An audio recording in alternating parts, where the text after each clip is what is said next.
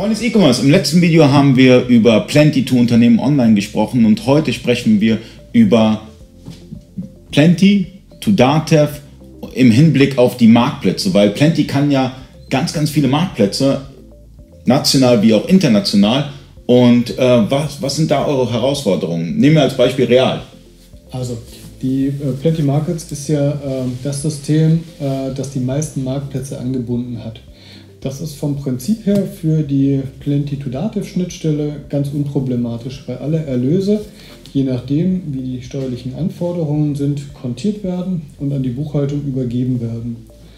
Jetzt haben wir aber den äh, Punkt, dass jeder Marktplatz im Plenty-System auch mit einer eigenen Zahlungsart versehen werden kann. Das bedeutet, wenn ich jetzt eine ähm, Buchung über, äh, eines Artikels über, ein, über den Marktplatz Real zum Beispiel bekomme, dann kann ich dort die Zahlart Real hinterlegen und dann können wir in der Plenty to Dativ Schnittstelle hinterlegen, was mit Real bezahlt wird, wird auf dem einzelnen Kunden real.de gebucht, sodass ich hinterher dann auch die Umsätze auf diesem Kunden auswerten kann.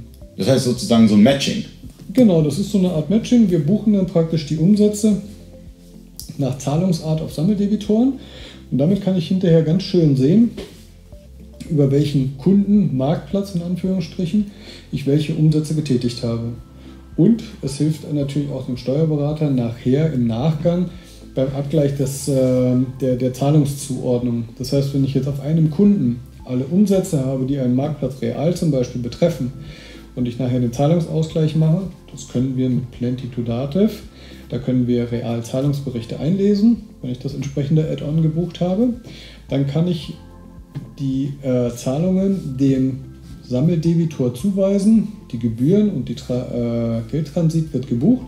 Und wenn dann irgendwas übrig bleiben sollte, ist es für den Steuerberater sehr schön transparent nachzuvollziehen, welche Buchungen wurden nicht zugeordnet, was muss eventuell noch manuell aufgelöst werden, wo gibt es eventuell Rückfragen, was vielleicht nicht ganz korrekt ausgebucht wurde.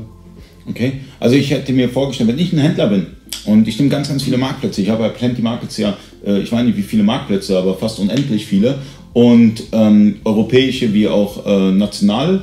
Und ähm, da hätte ich die Befürchtung, was passiert denn, wenn ich das später dann halt exportiere ja, zu Datev mit den ganzen Zahlungsarten, weil es ist ja, das ist ja total unterschiedlich. Und wenn es da halt ein Tool von euch gibt, dass man das Ganze halt problemlos sozusagen exportieren kann, da ist ja schon mal die halbe Miete geschafft.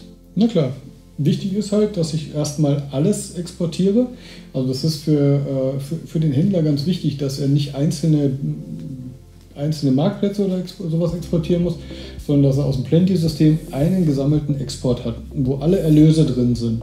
Die werden durch die Schnittstelle auf unterschiedliche Marktplätze verteilt, sodass ich auf den Debitoren unterschiedliche Marktplätze habe und der steuerliche Aspekt über die Erlöskonten sauber geschlüsselt ist.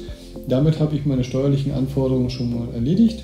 In der Statistik der Buchhaltung kann ich dann erkennen, wo meine Umsätze hingeflossen sind und muss mich dann im nächsten Schritt um den Zahlungsausgleich kümmern. Da gibt es dann die Standards wie PayPal und Amazon. Amazon Pay ist natürlich ein Thema und verschiedene andere äh, Zahlungsdienstleister, äh, die wir angebunden haben. Ne?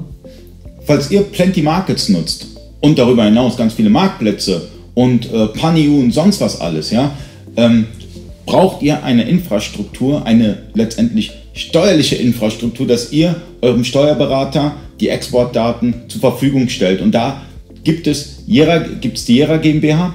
Schaut euch das einfach mal an.